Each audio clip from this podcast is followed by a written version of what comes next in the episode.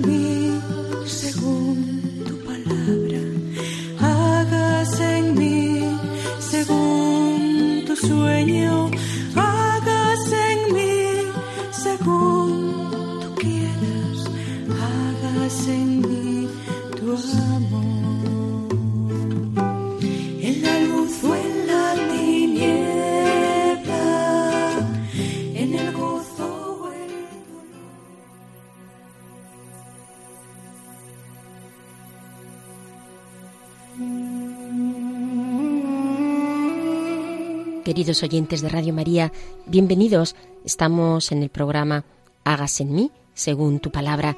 Y quienes formamos el equipo de este programa, a quienes ustedes ya conocen, Pilar Álvarez, el padre Carlos Rey Estremera, desde Burgos. Él es vicario en la parroquia del hermano Rafael y también es sacerdote salesiano. Y quien les habla, Inmaculada Moreno. Claves para leer la Biblia.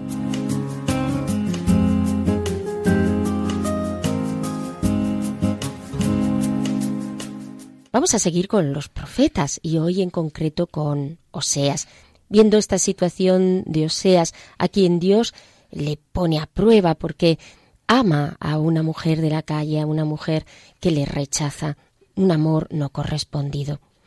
Les recuerdo también, queridos oyentes, que pueden ponerse en contacto con nosotros a través del correo hágase en mí según tu palabra arroba radiomaria.es hágase en mí según tu palabra arroba gmail, perdón, punto es, puesto que ahora es el correo de Gmail.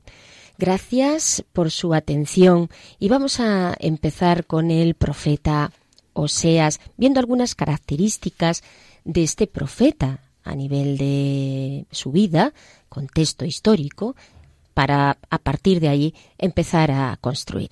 ¿Cuál es el contexto histórico que destaca en Oseas? Vive en el reino del norte, en tiempos del rey Jeroboam II, hacia el año 782 753 a.C. Su actividad profética se extiende hasta la destrucción de Samaria, que se da en el año 722. Coincide también con otros profetas como Amós, Isaías o Miqueas. Goza el reino de Israel, el reino del norte en este caso, de prosperidad. Mucha prosperidad y esto hace también, como sabemos, que haya injusticias, mm, diferencias por parte de los que son más ricos, referente a los que son más pobres, aparecen todavía más las distancias y la diferencia entre unos y otros. Oseas es testigo de todas las intrigas y los asesinatos que se producen dentro de la monarquía.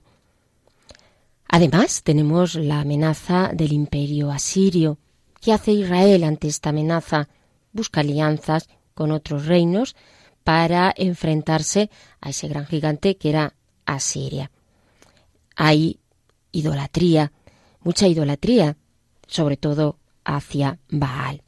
¿Qué sabemos del autor, aparte del contexto histórico en el que se mueve? Sabemos que tuvo una mujer llamada Gomet, un amor no correspondido. Parece que forma parte de su experiencia histórica, pero sobre todo lo utiliza en su libro como expresión de ese símbolo del Dios esposo que ama a su pueblo a pesar de la infidelidad de éste.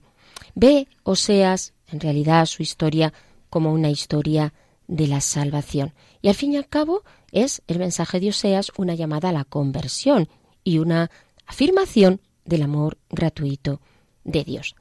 Además, esto lo podemos comprobar, ¿no? Les invito a que lean el libro de Oseas, que es de un estilo vehemente, apasionado, influenciado por todo este mundo sapiencial, con un uso abundante y variado de imágenes, tiene frases cortas, muy rítmicas. Toma además todo ese ámbito de las relaciones humanas, del mundo vegetal y animal. Podemos distinguir como cuatro grandes partes en el libro. Primero, la parte en la que se habla de la familia del profeta. Segunda, oráculos contra Israel. En tercer lugar, una relectura de la historia de la salvación, de la historia de Israel en concreto, y el epílogo al final.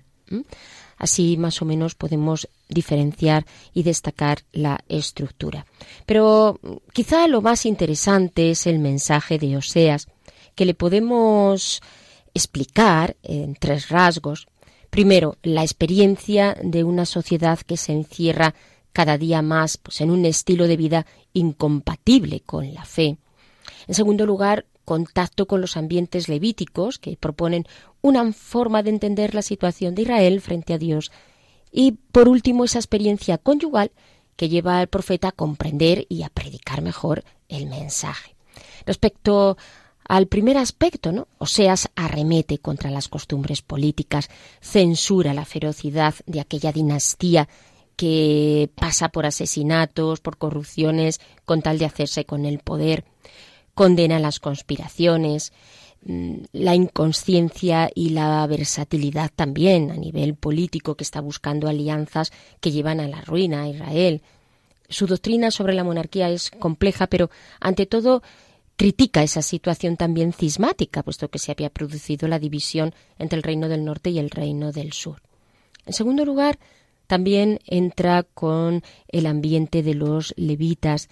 El conocimiento de Dios implica para el profeta el reconocimiento de, de grandes hechos llevados a cabo por Dios en la historia del pueblo, la elección de Dios, la protección constante de Dios hacia su pueblo, la necesidad de un culto coherente, de un compromiso y, desde luego, una amistad como es la amistad con Dios, que no debe de ser defraudada. Y por eso, desde estos ambientes de los levitas y del templo, entiende también así la situación de Israel. Y por último, respecto a la experiencia conyugal de Oseas, esa experiencia de Dios deriva de la actitud que ha de ser eh, importante en el sentido de que se ha de impregnar todas las relaciones desde ese amor de Dios, desde ese amor gratuito de Dios, y desde ese amor tan grande y tan gratuito se entiende también el pecado y la infidelidad del pueblo, porque Dios es para Oseas fiel, es amigo, es ternura, es el Dios que se abaja para levantar al hombre. Y esta experiencia es a la que nos remite y la que anticipa el sacrificio del Hijo de Dios, Jesucristo, para la salvación de todos los hombres, porque así es el amor de Dios manifestado en Cristo un amor que se abaja, como es el que nos manifiesta en este caso el profeta Oseas. Y señalar, por tanto, la experiencia de Dios que tiene el profeta, porque destaca mucho en este aspecto. Dios es el esposo del hombre, el que toma la iniciativa en el camino de eh, el alma hacia Dios, el que seduce incluso al alma. La experiencia del desierto es una de las más fructíferas, implica soledad, comprensión de que Dios es el absoluto, desnudez del alma, encuentro con quien lo es todo y desprendimiento, porque el alma se encuentra con Dios cuando se despoja de todo lo que no es Dios. La clave es siempre la alianza que se renueva día tras día por parte de Dios. En el desierto se da la escucha por parte del alma y entiende la voz del amado que susurra en su interior. Hay también una necesidad de reparación por el daño que el hombre comete, puesto que es necesario reponer al hombre, restaurarle. Y esto es también lo que hace Dios. Esto es lo que hace el amor de Dios. Luego, en la base del mensaje de Oseas está su experiencia. Al fin y al cabo, y concluyendo, Oseas nos da pistas para revisar nuestra propia experiencia, si es para nosotros Dios amor, ternura, fecundidad, delicadeza, compasión, fiesta, porque estos son algunos de los rasgos que manifiesta. Y solo si es esta nuestra experiencia de Dios, podemos dar testimonio de quién es Dios.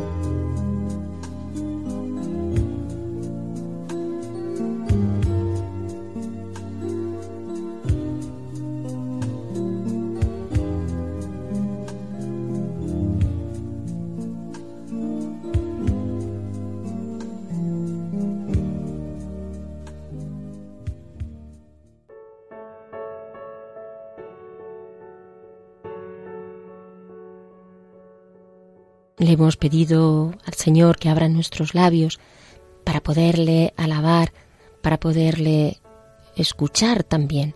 Si entendemos que los labios hablan de lo que hay en el corazón, un corazón que está abierto a Dios lo expresa también.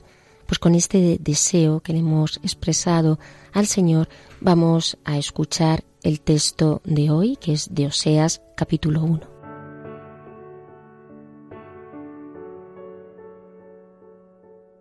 Palabra del Señor que fue dirigida a Oseas, hijo de Beeri, en tiempo de Ocías, Yotán, Acaz y Ezequías, reyes de Judá, en los días de Joás, rey de Israel.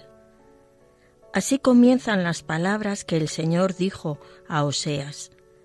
Anda, toma por mujer una prostituta y engendra hijos de prostitución, porque el país no hace más que prostituirse, alejándose del Señor.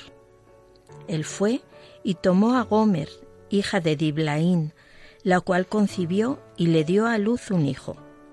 El Señor le dijo, Ponle el nombre de Yezrael, porque dentro de poco haré pagar a la casa de Jehú la sangre derramada en Yezrael, y pondré fin al reino de la casa de Israel. Aquel día quebraré el arco de Israel en el valle de Yezrael. Ella concibió de nuevo y dio a luz una hija. Y el Señor dijo a Oseas, Ponle el nombre de no compadecida, porque yo no he de compadecerme más de la casa de Israel, y me olvidaré completamente de ellos. Me, compade- me compadeceré, en cambio, de la casa de Judá, los salvaré por medio del Señor su Dios, y no por medio de arco, espada o lanza, o con caballos y jinetes. Después de destetar a no compadecida, concibió otra vez y dio a luz un hijo. Y el Señor le dijo, Ponle el nombre de no mi pueblo, porque vosotros no sois ya mi pueblo, ni yo soy vuestro Dios.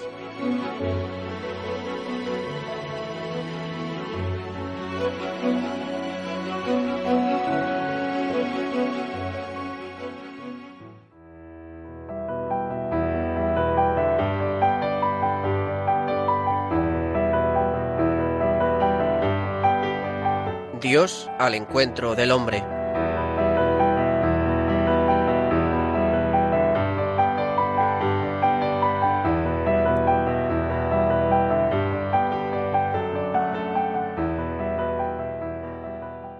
Queridos oyentes, y una vez que hemos escuchado este precioso texto del profeta Oseas, vamos a dar paso al padre Carlos Rey Estremera, que una vez más va a llevar a cabo esta reflexión sobre el texto y sobre el profeta. Estimados oyentes, un saludo muy afectuoso a todos. Sed muy bienvenidos a nuestro encuentro con Radio María.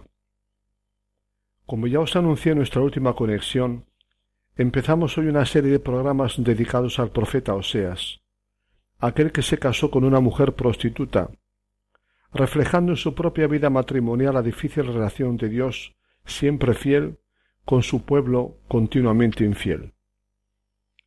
Para vuestro conocimiento os diré que estas charlas, con algunas variaciones, proceden del libro Drama y Esperanza, volumen 2, de José Luis Elorza, todo él dedicado a los profetas de Israel.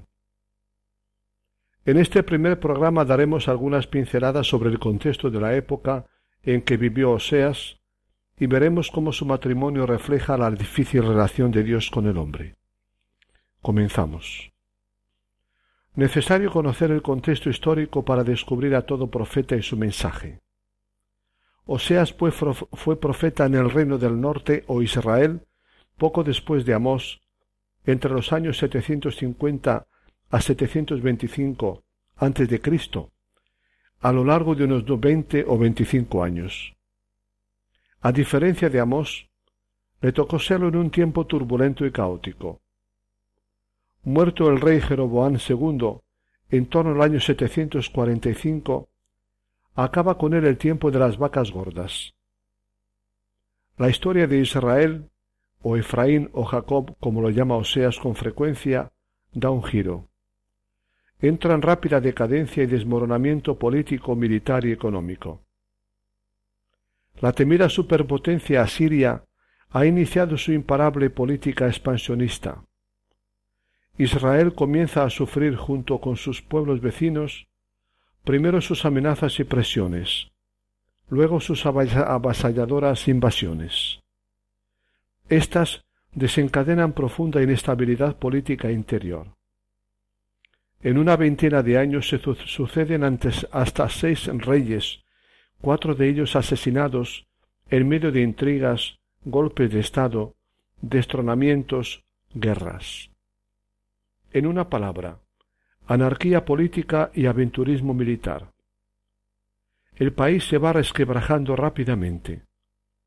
Por fin, el año 721, el que fuera floreciente reino tan solo tres décadas antes, se hunde definitivamente bajo los golpes del asirio Sargón II.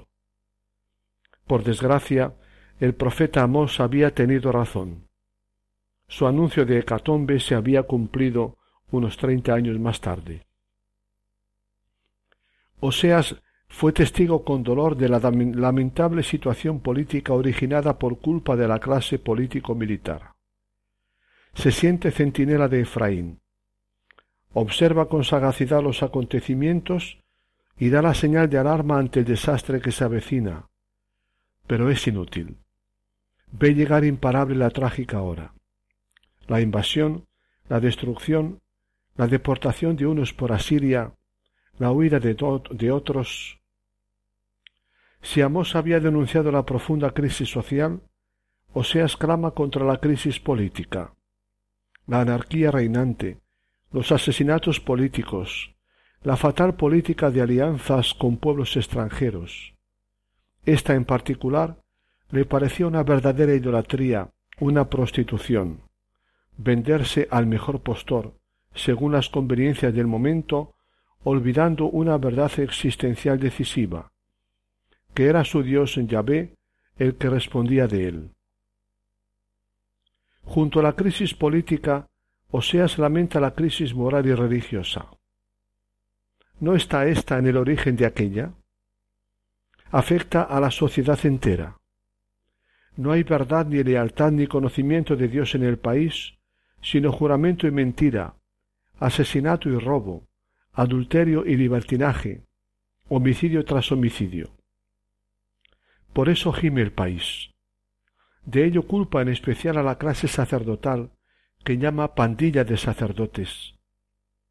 Atraídos por el culto a los dioses de la fertilidad, Baal y Anat de los cananeos, los israelitas practican abundantemente la llamada prostitución sagrada en los lugares altos, colinas sagradas del país. Probablemente una gran parte del pueblo practicaba de manera indiferenciada un doble culto a Yahvé y a Baal, o un sincretismo religioso en el que el culto a Yahvé, el dios de la historia, se realizaba como a Baal, el dios de la naturaleza. Se había baalizado a Yahvé, olvidando tanto su carácter histórico, su dios salvador de Egipto, como su exigencia de justicia. Religiosidad y sexualidad, las dos dimensiones del ser humano más ricas y humanizadoras y las más expuestas a aberraciones. ¿No se han degradado juntas a menudo en la historia hasta tomar expresiones envilecedoras? Oseas presenció con harta frecuencia la estampa en los pequeños santuarios de las colinas o lugares altos del país. Mujeres ofreciendo sus cuerpos en vistas a conseguir de los dioses su propia fertilidad, así como la de los campos y la de los animales. Se comprende el lenguaje audaz y típico de Oseas, cuajado de palabras e imágenes de orden afectivo sexual. Amor, seducir, prostituirse, adulterio, mujer prostituta, espíritu de prostitución, venderse al mejor postor, olvidar el amor primero, irse con amantes. Se lo inspira el contexto cultural cananeo en que se movía, y se lo inspira sobre todo su caso personal. Su mujer le había abandonado para irse con amantes. En suma, idolatría religioso-cultural idolatría e idolatría política, dos formas de adulterio y de prostitución que Oseas denunciará vivamente. Si hay algún profeta que pide meterse en su corazón y en su pellejo, es Oseas. Su drama personal resulta conmovedor, digno de un guion de película. ¿No habla Dios precisamente a través de personas de carne y hueso y de, sus, experiencias más humanas, a veces desgarradoras? Comentamos primero los capítulos 1 a 3 de Oseas. Constituyen una de las cimas del Antiguo Testamento. Cásate con una prostituta y engendra de ella hijos de prostitución, porque este pueblo se ha prostituido, se ha alejado del Señor. ¿No hay enamoramientos locos, casamientos arriesgados que se pagan caros? Para Oseas fue más que una aventura loca, un modo de ser profeta en su pueblo. ¿Cómo fue el caso del, casamiento de Oseas?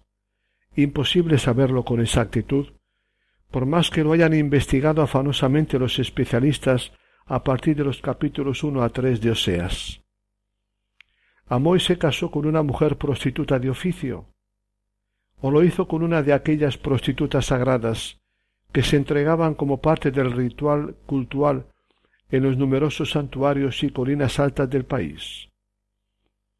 Lo más probable es que amase una mujer, Gomer, que con el tiempo se comportó como una prostituta, sagrada o no, yéndose con amantes. Adúltera porque en el fondo tenía un espíritu de prostitución, dirá Oseas. En todo caso, este matrimonio constituye una de las cimas de la profecía. En cualquier caso, Oseas vivió un drama matrimonial.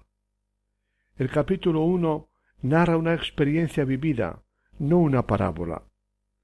No es una ficción, es un símbolo, una historia real con significado. A Oseas su mujer Gomer le abandonó para irse con amantes. Hombre de carácter apasionado, Oseas vivió una, hiriente experiencia afectiva con toda su secuela de sentimientos encontrados. La esfera de la afectividad y de la sexualidad no es la más honda y sensible en el ser humano. Esa zona de los sueños más íntimos, de la necesidad ineludible de amar y ser amado con cariño y ternuras totales y exclusivas, de tener un tú con quien compartir intimidad total la más rica y, generadora de felicidad colmada, pero también la más delicada y expuesta a la mayor decepción. Oseas descubre con el tiempo que amar a Gomer había sido demasiada aventura. En el fondo, ella abrigaba un corazón de prostituta. Oseas se sintió traicionado en su amor, defraudado en sus sueños íntimos, ultrajado en su honor, herido en su imagen social. Vive sentimientos contradictorios, decepción y amor, cólera y ternura, celos y perdón, desesperanza y esperanza, duda y deseo, pues seguía amándola, soñándola y añorándola. ¿Qué hacer con su mujer? Donde hay amor hay un misterio mayor. En su dolorosa experiencia tan humana, Oseas hace un descubrimiento sorprendente. Dios le da a entender el sentido de su enamoramiento por Gomer y de su lacerante experiencia afectiva con ella. Comienza a leer su caso de marido amante engañado y defraudado en clave simbólico profética. Es profeta aceptando ser marido de tal mujer y poniendo nombres proféticos a sus hijos. Profeta de Dios precisamente mediante su singular experiencia matrimonial más que con palabras. Con su corazón de amante herido, debe exponer ante el pueblo el corazón herido y celoso de Dios por él. Debe mostrar que su riesgo al casarse con Gomer, su sentirse traicionado, su frustración afectiva, sus celos, son el riesgo, el drama, la frustración y los celos de Dios respecto a Israel su pueblo. Dios y su profeta vienen a ser tal para cual, el uno tan loco como el otro. Convertido en espejo de Dios, o sea, se encarna y transparenta a un Dios amante hasta la locura. Viene a ser su estampa diáfana. Así es vuestro Dios, amor gratuito, tierno y fiel a vosotros pero vuestras continuas prostituciones lo convierten en un Dios traicionado, herido y celoso. Y su mujer viene a ser estampa de Israel, encarna al pueblo de Dios que se prostituye.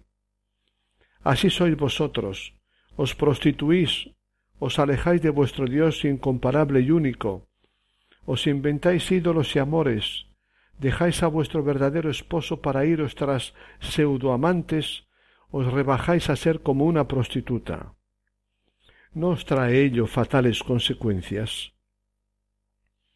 Israel es con Dios como Gomer con él. Una mujer de, baja calidad moral y físico-afectiva, incapaz de percibir su amor tierno y verdadero, dada a la prostitución e infiel a su marido. Dos imágenes fuertes encarnadas por Gomer caracterizan el pecado de Israel. Prostituirse es amor degenerado, adulterio es amor conyugal roto. ¿Lo entendería el pueblo mirando a su singular profeta? Si existe el amor, existe Dios, ha dicho alguno. Todo amor, en la medida en que existe, es profético, signo y transparencia de otro amor. Mucho más el amor gratuito, capaz de perdonar y sufrir por el otro. Oseas ha visto que Dios le llama a encarnar y expresar en su drama amoroso la historia relacional de Dios con Israel, su esposa amada, venida a ser prostituta y adúltera. Historia en varios pasos. Primero, su amor al elegirla, amor gratuito, tierno y total, pero expuesto a no ser correspondido, al fracaso y a la decepción. segundo, amor engañado y traicionado de mil modos, al irse la mujer con muchos amantes.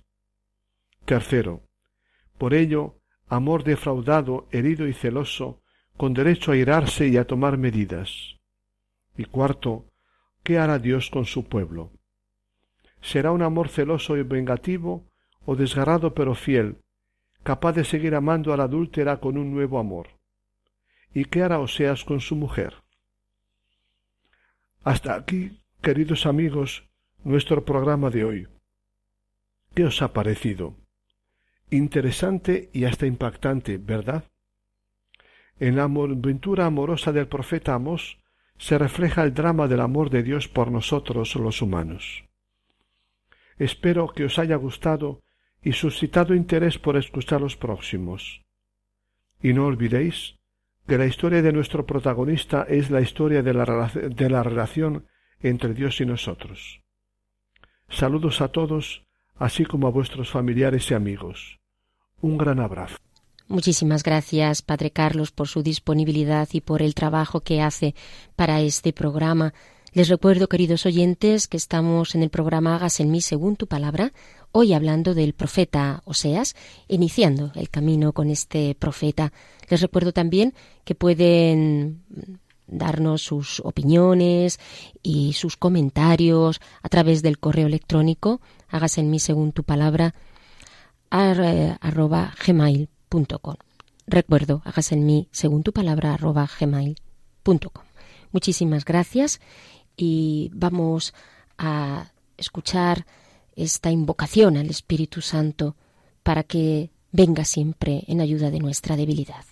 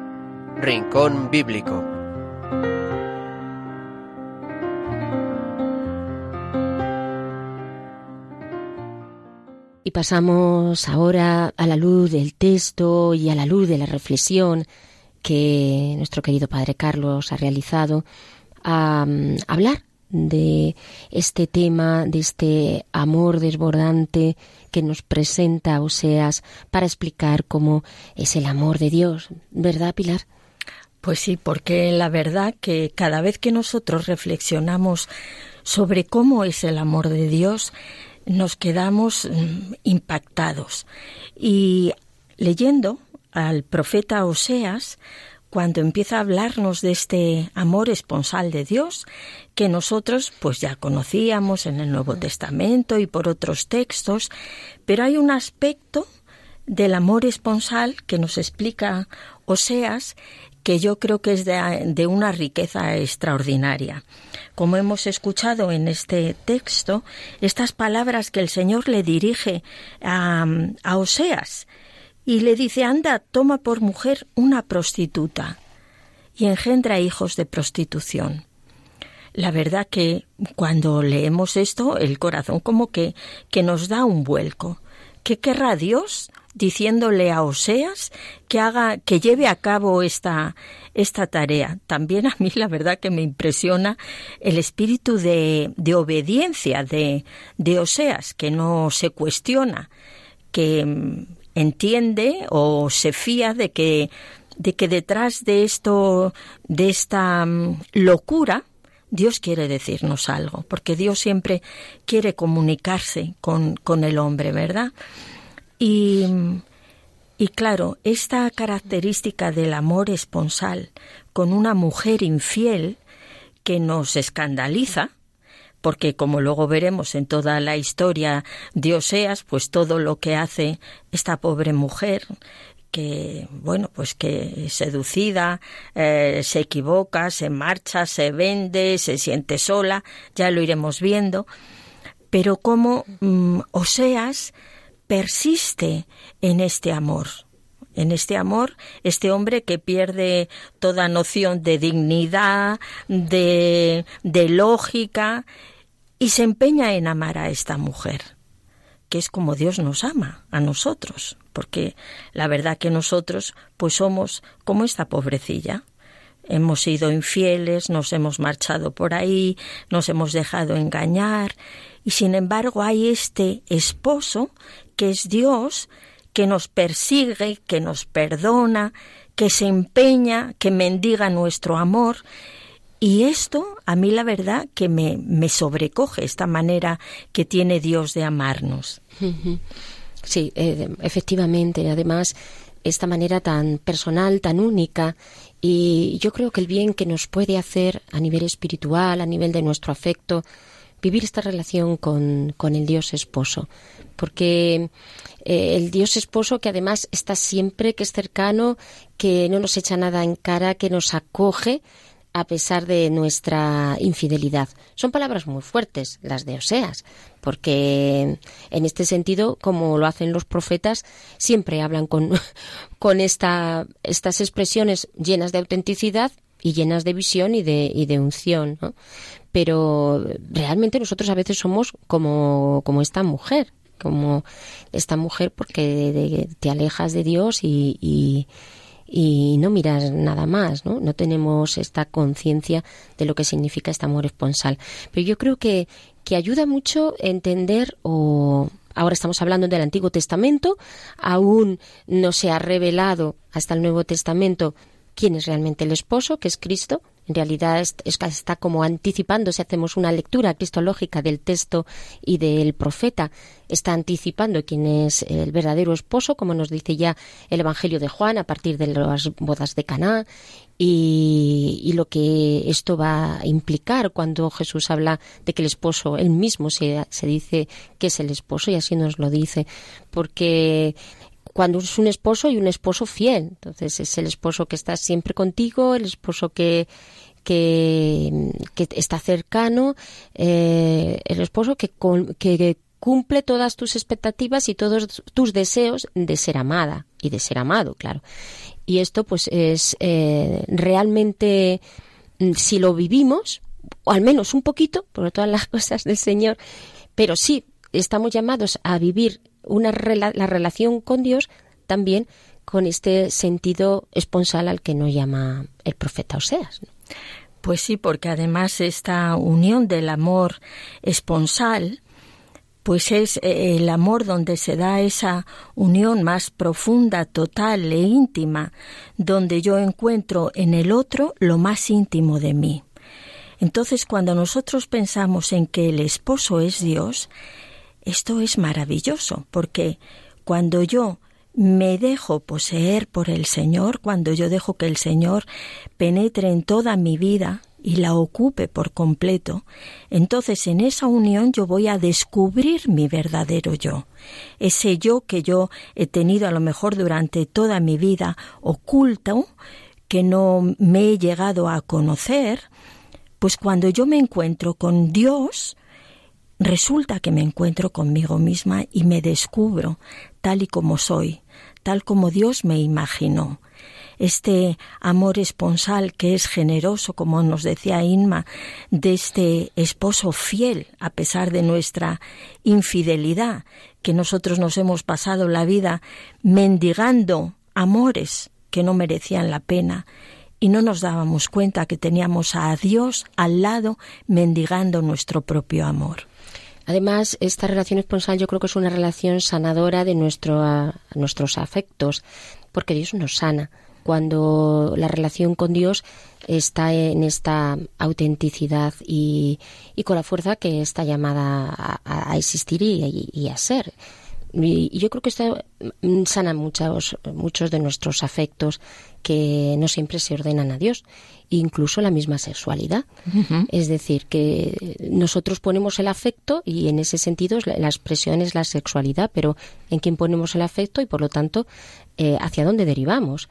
Eh, quiero decir que esto es también muy importante y es a ir a la, a la esencia de, de, esta, de este tema y de esta cuestión. Si sé que solo Dios realmente me llena, pues ordeno, según la vocación, claro está, eh, esta sexualidad también, siempre en torno a Cristo esposo, por mediación de alguien como en el matrimonio o directamente en esa entrega, en ese ofrecimiento que se hace de ella en, en, esa relación directa con, con Jesucristo nuestro Señor.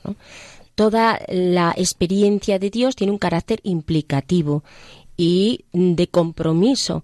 No deja al hombre igual, no puede dejar al hombre igual, sino que le debe de llevar cada vez más a asemejarse a aquello que, que Cristo desea en el plan de amor con cada uno de nosotros.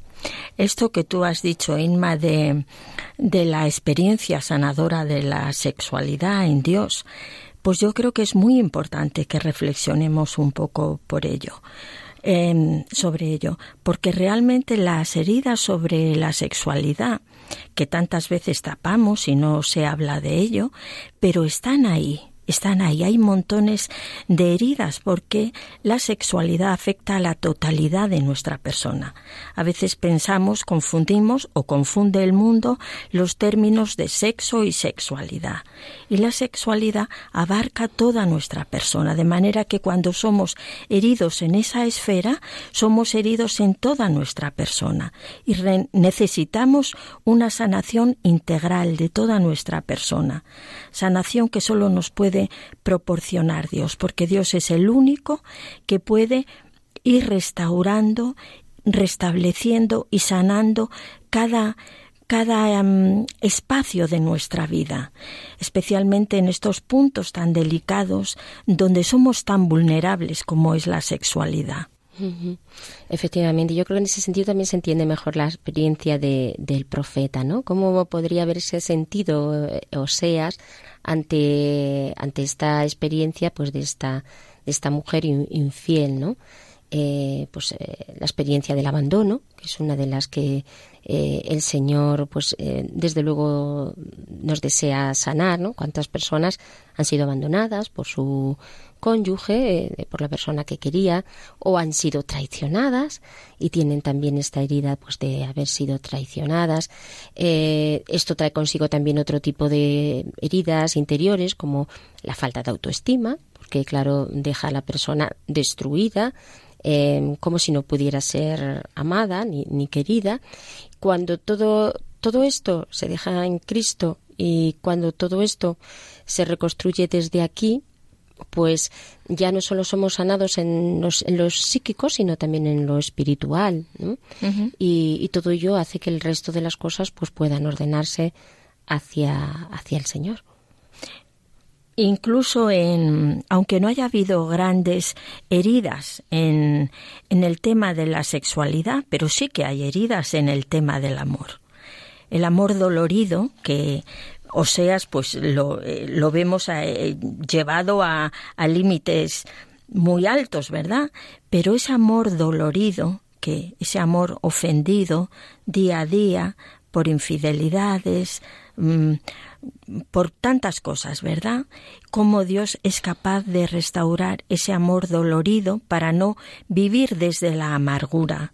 El Señor nos saca de este de esta sensación de que no tiene solución, porque el Señor es capaz de restaurar y nos cambia ese amor dolorido por un amor esperanzado y un amor lleno de oportunidades nuevas.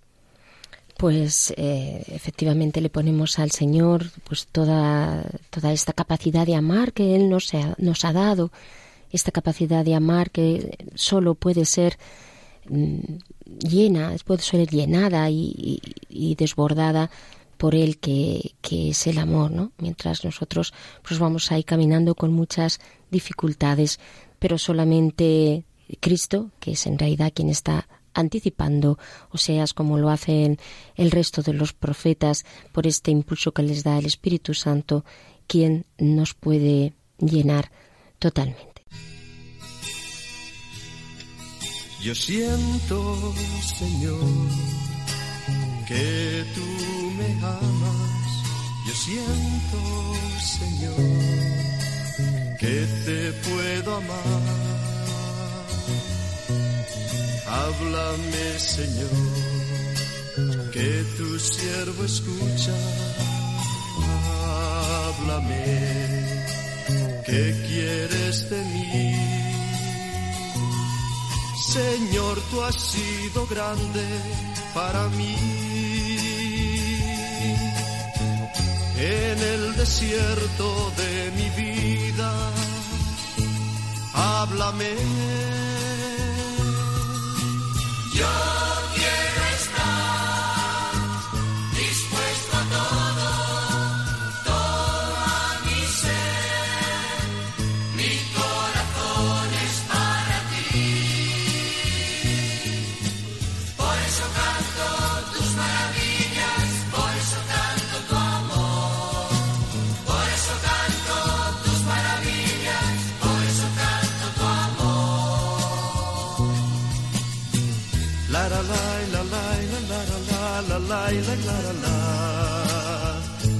La La la la la la la la la la la la la la la la la la Te alabo Jesús por tu grandeza, mil gracias te doy por tu gran amor. Heme aquí, Señor, para acompañarte. Aquí, ¿qué quieres de mí?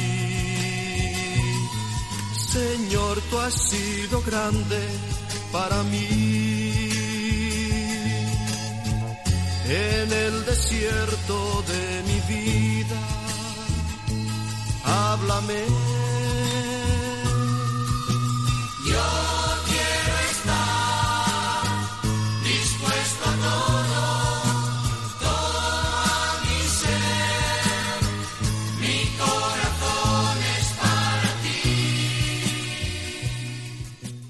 Aclamad a Dios nuestra fuerza, dad vítores al Dios de Jacob. Acompañad, tocad los panderos, las cítaras templadas y las arpas. Tocad la trompeta por la luna nueva, porque la luna llena, que es nuestra fiesta. Porque es una ley de Israel, un precepto del Dios de Jacob, una norma establecida para José al salir de Egipto. Oigo un lenguaje desconocido. Retiré sus hombros de la carga y sus manos dejaron la, la espuerta. Clamaste en la aflicción y te libré. Te respondí oculto entre los truenos. Te puse a prueba junto a la fuente de Meribá. Escucha, pueblo mío, doy testimonio contra ti. Ojalá me escuchases, Israel. No tendrás un Dios extraño, no adorarás un Dios extranjero. Yo soy el Señor, Dios tuyo, que te saqué de la tierra de Egipto. Abre la boca, que te la llene. Pero mi pueblo no escuchó mi voz. Israel no quiso obedecer. Los entregué a su corazón obstinado para que anduviesen según sus antojos. Ojalá me escuchase mi pueblo y caminase Israel por mi camino. Gloria a ti, Señor, te alabamos, te adoramos y te bendecimos, Señor. Eres el Dios santo, Dios poderoso, Dios amor, Dios fiel, el Dios de la alianza. Gloria, gloria a ti, Gloria Señor. a ti, Señor. Bendito seas Bendito que nos dices que retiras nuestras cargas, retiras nuestras cargas porque las has cargado sobre ti, Señor. Bendito eres, alabado eres por siempre, Señor, que nos llamas a adorarte solo a ti, porque solo tú eres el único Dios. Santo, santo, gloria, gloria y gloria y alabanza por siempre, Señor. Santo Gloria a ti, gloria, Señor. gloria a ti, santo, Te alabamos y te bendecimos, Señor, porque tú oyes nuestro lamento, porque tú vienes en nuestra ayuda para librarnos. Oculto entre los truenos de nuestra vida, Señor, tú te acercas a cada uno de nosotros, Señor, y quieres que te escuchemos. A veces nosotros, Señor, no te hemos escuchado, no te hemos querido obedecer. Y entonces, Señor, tú nos entregaste a nuestro corazón obstinado.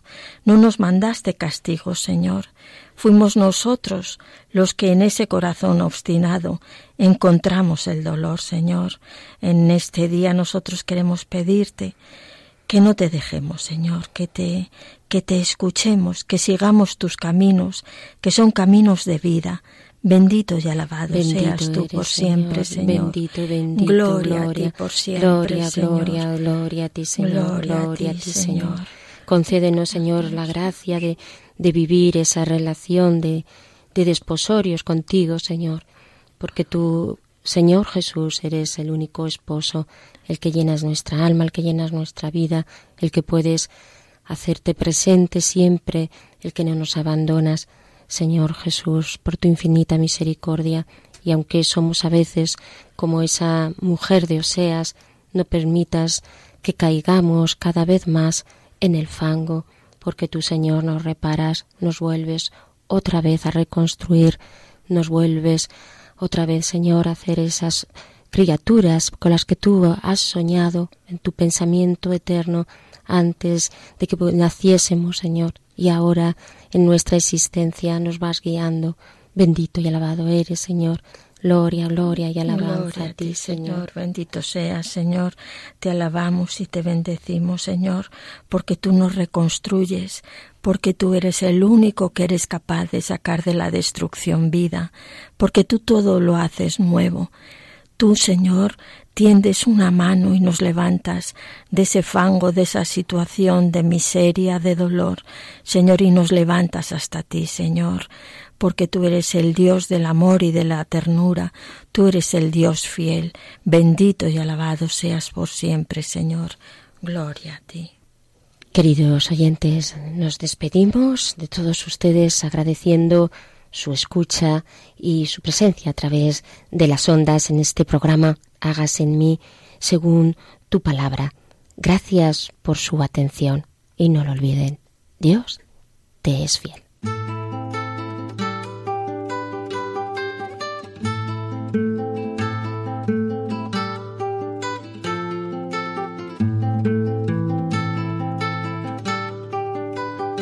han escuchado Hágase en mí según tu palabra, con Inmaculada Moreno. Hágase en mí según tu palabra, hágase en mí según tu sueño, hágase en mí según